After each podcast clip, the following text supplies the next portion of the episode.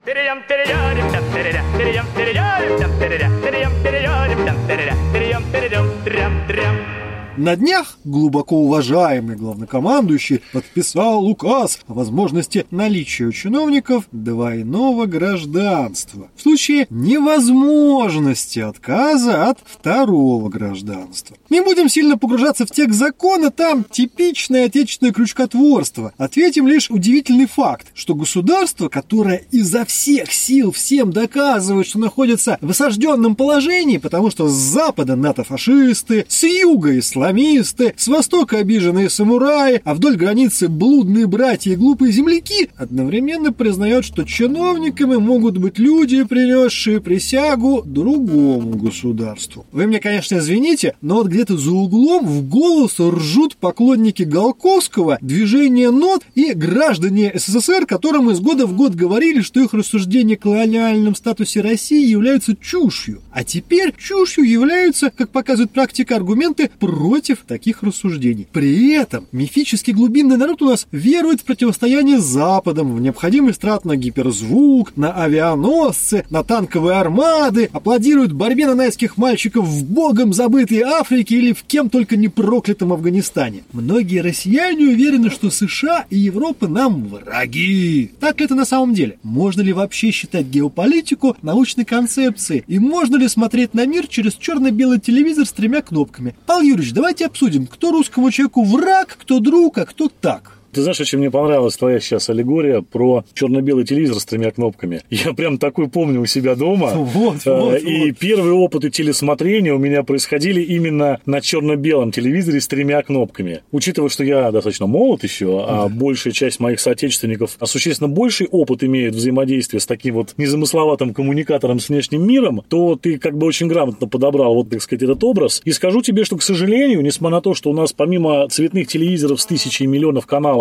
появился же еще интернет, в котором просто миллиард каналов и, возможно, разной информации, наши добрые русские люди зачастую как-то себя предпочитают ограничивать тремя каналами черно-белыми. И именно вот э, в черное и белое мазать весь остальной мир. И скажу тебе так, что, безусловно, это как будто упрощение. Оно во многом следствие, конечно, идеологического того давления, которое многие-многие годы было у нас в стране, прямо в порядке вещей. И, как ты замечаешь, сейчас у нас до сих пор так или иначе люди говорят о том, что необходима какая-то идеология. То есть нам по-прежнему необходимо покрасить наше мировосприятие, наше мировоззрение в какие-то цвета такие вот там черно-белые, красно-коричневые, неважно в какие. 50 оттенков серого. Да, 50 оттенков серого, но тем не менее, к сожалению, это так. Что касается такого глобального значения да, твоего вопроса, ты знаешь, удивительная история, что, безусловно, мы живем в мире сейчас, когда, наверное, каждое государство друг другу не то чтобы сильно друг и не то чтобы сильно враг. Почему? Да потому что, мне кажется, вообще вряд ли можно к международным отношениям, к нормальной человеческой внешней политике применять такие категории, как дружба. Вопрос выгоды. С кем нам выгоднее? И здесь, конечно, о чем говорить? Выгоднее нам идти по пути, который до нас прошла уже с небольшим опережением, конечно, Европа, чем идти по тому пути, по которому сейчас, опять же, опережая нас, бежит Восток. Ну вот смотри, какой интересный момент. Вот к одному из наших не столь давних подкастов был комментарий, мы это уже обсуждали, человек из Киева, который говорил, что ну что ж вы русские такие, вы ж не должны быть жадными. Вот Иран, вот вы ему деньги даете и правильно, потому что Иран это братья ваши, они вам деньги вернут. И буквально вчера новость проходит, что Иран, сославшись на очередные якобы санкции Соединенных Штатов Америки, ну да, ну да. на зависание денег там где-то на счетах, сказал, что денег нам не заплатят за атомную электростанцию Бушер, и поэтому 500 миллионов долларов, потраченные из карманов русского народа, вот каждого нашего слушателя по чуть-чуть, они как бы, иранцы их когда-нибудь в следующей жизни вернут. Когда? Да очевидно, что никогда, потому что пока у нас в Иране вот такой режим, понятно, что будут санкции, понятно, что деньги мифические якобы зависли. Поэтому вопрос-то выгоды, он тоже становится таким непонятным, ведь когда Российская Федерация вкладывалась в строительство АЭС в Бушере вообще вкладывалась во всю эту историю поддержки вот этого тоталитарного, без шуток, иранского государства, мы же преследовали, ну, ясен пень, не какую-то любовь к исламизму шиитского типа. Мы преследовали цель заработать бабла. Мы им построим АЭС, а они потом будут нам за эту АЭС и за покупку ойли, ойли, деньги друг, платить. Ойли, дорогой друг. То есть, какие цели там преследовались? Ну, бог а, весть. Да, бог да. весть. Те, которые декларировались, да, одна история. Но вопрос выгоды, безусловно, в том виде, в котором выгоду понимает наше государство, и мы это тоже с тобой неоднократно обсуждали, разговор, конечно, идти не может. Вот об этом в классическом понимании выгоды. Наша внешняя политика, она нерациональна. Повторюсь, что наша внешняя политика, так как она презентуется и то, что там делается, это элемент внутренней политики. Обрати внимание, даже сейчас достаточно такой острый политический момент, выборы сейчас. Кого партия «Единая Россия» поставила к себе как бы вот фронтом, да, представлять, так сказать, себя перед лицом народа. Хотя понимаешь, что там реальные рейтинги «Единой России» невысокие. Один из этих людей – это министр иностранных дел Сергей Лавров, который везде ездит и Везде. рассказывает всем один и тот же набор классных армянских анекдотов про то, что, значит, Америка вот-вот пойдет, крах проекта «Доллар», наши западные партнеры погрязли в русофобии. Ну, короче, вот набор вот этих вот ну, замечательных рассказывает армянское да. радио, да. Соответственно, это же не внешняя политика. Она ни на выгоде, ни на чем не основана. Давайте построим АЭС в Бушере. Зачем? Для чего? Я, кстати, напомню, когда сейчас все начнут там в комментах,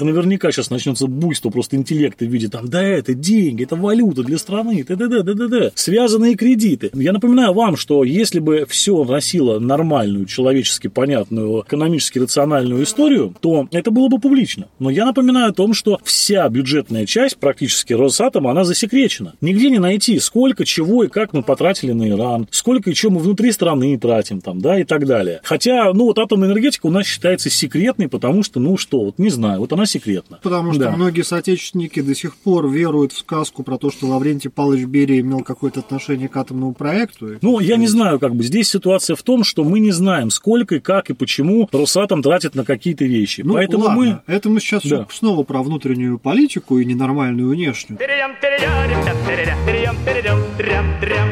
другой вопрос. Я сейчас буду повторять не пропаганду правящей партии, а я сейчас буду говорить факты. С момента распада Советского Союза в состав НАТО, Североатлантического блока, вошло большинство государств Восточной Европы и некоторые бывшие республики Советского Союза. Более того, на территории многих республик Советского Союза проходят учения с участием войск Североатлантического договора. При этом насколько мы с тобой помним историю, Североатлантический договор создавался с одной единственной целью – противодействие тому самому Советскому Союзу, который уже 30 лет как распался совершенно бездарно. Так, так вот, внимание, вопрос. Цель НАТО изначально заявленная, она, в общем-то, исчезла. Да При нет, этом конечно, конечно нет. Мы видим продвижение НАТО на восток. Да все правильно. У нас, повторюсь, нет понятия такого. Ну, мы не живем в Российской Федерации, мы живем в постсоветском Союзе. У нас половину смыслов, которые нам ежедневно транслируют наши наша телевизионная история, да, так сказать, государственные мужи, это так или иначе что-то связанное с какими-то рудиментами советской жизни. Мы даже сейчас, повторюсь, не обладая абсолютно ни той военной мощью, ни тем потенциалом экономическим, который был у Советского Союза, пусть он был из шиворот на выворот сделанный, пусть он был, конечно, не направлен на население, а был направлен на пресловутую выплавку стали и чугуна в тоннах, да, в миллионах тонн, но тем не менее он был. Что-что, от танков-то могли сделать сколько угодно, да. Мы до сих пор живем вот в этой вот парадигме парадигме, понимаешь? То есть Европа нам враг, все от нас что-то хотят, все хотят, значит, наших ресурсов, все хотят к русской кровушке попить. Ну НАТО-то да. на восток продвигается. Да, конечно, продвигается. Ну, конечно, продвигается. Зачем? Потому что мы не продвигаемся на запад. Кстати, ну, нет, понимаешь, а... политического вакуума не существует. Нельзя взять, вывести войска с половины Европы, передислоцировать их в Хабаровский край и в Читу, а потом сказать, хм, у вас тут вчера не стояло, а теперь здесь какая-то танковая дивизия, американская, немецкая или какая-то. Безусловно, никакого политического вакуума у наших границ не будет. Другое дело, давай подумаем вот о чем. Это такая крамольная мысль сейчас у меня будет.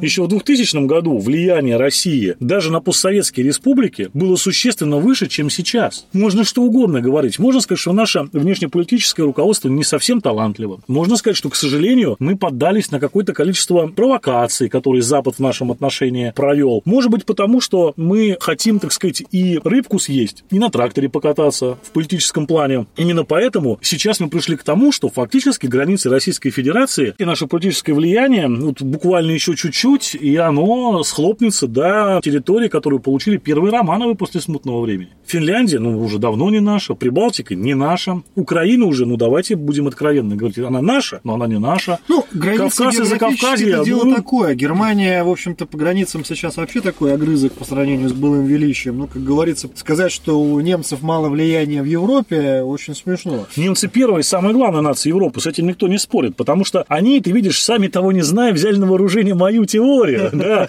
и дали немецким людям деньги, понимаешь? И, соответственно, сосредоточившись на себе в послевоенный период, на развитии своих экономических сил, не входя ни в какие военные альянсы особо сильно, не ведя активную внешнюю политику в послевоенное время, прекрасно понимая, что на их территории оккупационные войска. И вот после войны они занялись тем, чем надо, а именно стройкой своего собственного государства. Сейчас у них одна из самых мощных экономик мира. Они могут позволить себе очень многое с экономической точки зрения, с политической точки зрения именно поэтому. Они являются крупнейшим нашим торговым партнером в Европе и, соответственно, могут во многом нам диктовать определенные условия. Ну, в общем-то, да, все, что происходит вокруг да около Украины, Беларуси и так далее, это все происходит вокруг поставок газа в Германию. Прибалтика, да, находится, что греха таить, под прямым сейчас фактически политическим влиянием Германии, который, да, делит ее с Соединенными Штатами, но надо понимать, что как бы Прибалтика не стремилась оказаться в ряду стран, которые якобы равноправные партнеры Великой Америки, постоянно в том числе и внутри Европы, внутри Европейского Союза, который с Америкой, понятное дело, жестко конкурирует, какие-то свои игры вести, они экономически зависимы, конечно, полностью от Рейха. Поэтому Германия, да, безусловно, они мощны экономически, они мощны политически, они мощны своим обществом, они, несмотря даже на те все проблемы, которые мы ценностного характера, и они имеют место быть в Европе, я считаю, и миграционный кризис, и проблемы с традиционными ценностями, и их мутациями, скажем так, сейчас, они все равно молодцы и красавчики. А у нас вроде как проблем с традиционными ценностями нет, судя по тому, что транслирует пропаганда. Но экономические перекосы в нашей стране, начиная от постоянной инфляции, волатильности курса национальной валюты, разрыва в доходах населения, изношенности основных фондов и далее, далее, далее, далее, далее, да. Причем я, кстати, не с головы выдумываю, обо всем этом регулярно Владимир Владимирович говорит в ходе прямых линий, различных пресс-конференций. Все эта проблематика признается. Ну а как, если ты кроме танков людям ничего не можешь дать? Но танки ты свои сам вывел. Вопрос. Останется у маленького государства возможность жить посреди Европы самостоятельно? Ну, конечно, нет. Оно пойдет и будет искать какой-то, условно говоря, блок, какую-то банду, чтобы примкнуть. Даже если мы пример с НАТО будем, вот, грубо говоря, убирать вглубь веков, да, мы можем посмотреть, что Священная Римская империя германской нации, как пример. Огромное количество мелких государств находились в этом вот Священном Союзе, который формально был возглавляем императорами Австрии. Австро-Венгрии, да? Габсбург. Габсбургами, да. Но внутри этого союза, естественно, были государства, которые больше тяготели к Франции, больше тяготели к Пруссии, на определенном этапе историческом больше тяготели к Баварии, которая тоже сошла с исторической арены, так сказать, как крупная самостоятельная политическая держава, но долгое время составляла и Пруссии, и Австрии серьезную конкуренцию. Не терпит пустоты политика. И все стараются войти в какие-то блоки. Поэтому очень важно понимать, это не НАТО наступает на восток, это мы отступаем с запада. И даже когда мы ушли полностью из рамках вот этого условно Варшавского договора, да, мы уже отдаем сейчас и то, что было в составе Советского Союза. Вот в чем дело. Поэтому нет, НАТО, может быть, даже и не хотело бы в таком количестве брать этих государств. Но приходится, потому что, повторюсь, пустота нетерпима. Она невозможна в данной ситуации. Нельзя взять и сделать так, чтобы у Польши был внеблоковый статус. Нет, политические реалии требуют определения. Либо вы с этими, либо вы с этими. Для многих сейчас наших слушателей будет подрыв различных частей тела, но одним из... Конкретизировать не будем, да? Да, Хорошо. но одним из апологетов вступления России в Североатлантический договор был глубоко уважаемый наш нынешний главнокомандующий, который еще в своих интервью в начале первого своего срока рассказывал, что очень даже благосклонно относится к вступлению России в Североатлантический альянс, и более того, к этому рано или поздно все приведет. И хотелось бы напомнить, что вооруженные силы России Российской Федерации не раз и не два принимали участие в совместных учениях со странами Североатлантического да альянса. Да и совместных операциях. В совместных операциях. Но потом, как говорится, что-то пошло не так. И вот смотри, какой момент. Очень часто приводится пример от августовской войны, когда Грузия попыталась восстановить свою территориальную целостность, ну, по их мнению. Угу. И, соответственно, по нашему мнению, мы провели операцию по принуждению к миру и защите угу. обладателей российских паспортов в непризнанных государствах. Но факт остается фактом, что именно в 2008 году произошла такая явная конфронтация между государством, поддерживаемым, что называется, Западом, и Российской Федерацией. И если бы не вмешательство на определенном этапе французского тогдашнего президента, то, скорее всего, наша армия, которая, к удивлению тогдашнему, показала неплохой уровень, дело бы закончилось взятием Тбилиси и, очевидно, арестом тогдашнего грузинского руководства. Далее, еще какой интересный момент. Условно говоря, Запад, который нам вроде бы не угрожает ничего и так далее, все время называл чеченских боевиков мрази и подонков, которые захватывали больницы, роддома, резали головы и все прочее, повстанцами и давал им право свободно выражать свое террористическое мнение на всяких светских раутах в Лондоне, в Париже, вывозил семьи боевиков на французскую ривьеру и все прочее. А, соответственно, тех чеченцев, которые выступали на стороне Российской Федерации, называли неправильными чеченцами. Хотя как раз вот эти чеченцы, которые были на нашей вы стороне... Вы расчесываете сейчас своего внутреннего Соловьева вот, этой вот,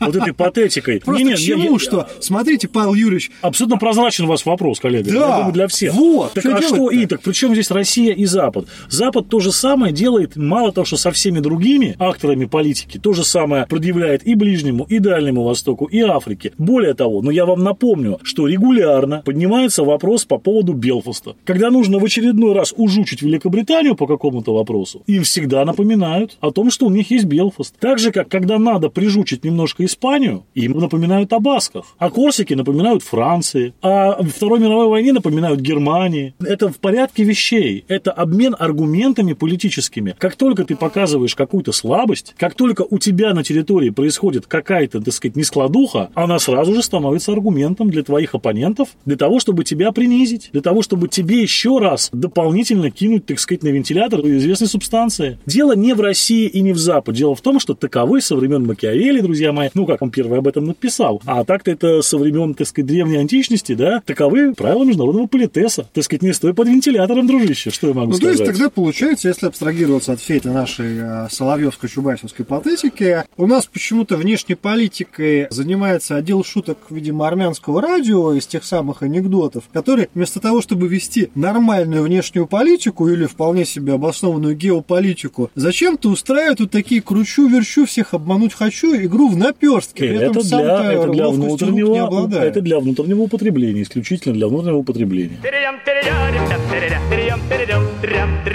по традиции финишируя, поговорим о том, ну мы, естественно, скоморохи сейчас пошутим, как бы оно в шутливом мире... Представь такой... себе, чудесный мир, где русским дали деньги. Да, да, чудесный мир, где русским дали деньги. Как бы выглядела внешняя политика Российской Федерации и взаимоотношения с так называемым Западом?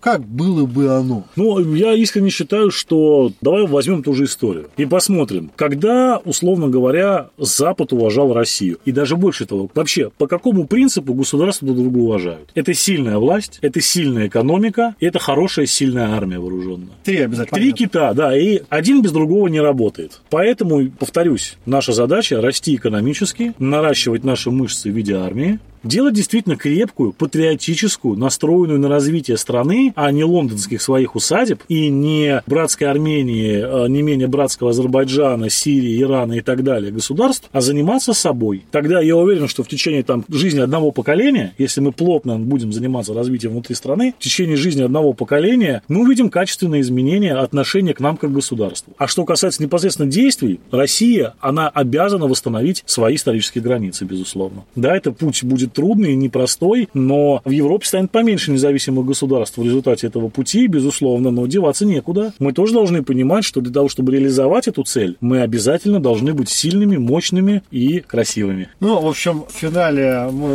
мой Да, пять минут э, шовинизма, да, начал русского как, шовинизма. Начал как спичрайтер Владимира Владимировича Путина, там не хватало только буквально про четыре ребенка на семью, а закончил как такое воплощение, по-моему, барона фон Унгерна, что как бы, ах, я, да, гунны мы с раскосами и жадными очами. Мы европейцы. Мы европейцы, да. А, Уважаемые, дорогие наши слушатели, спасибо большое, что послушали этот выпуск. Очень ждем, на самом деле, ваших комментариев. С вами были Павел Овсянко, Илья Чертков, Потешное радио. До скорых встреч. Перейдем,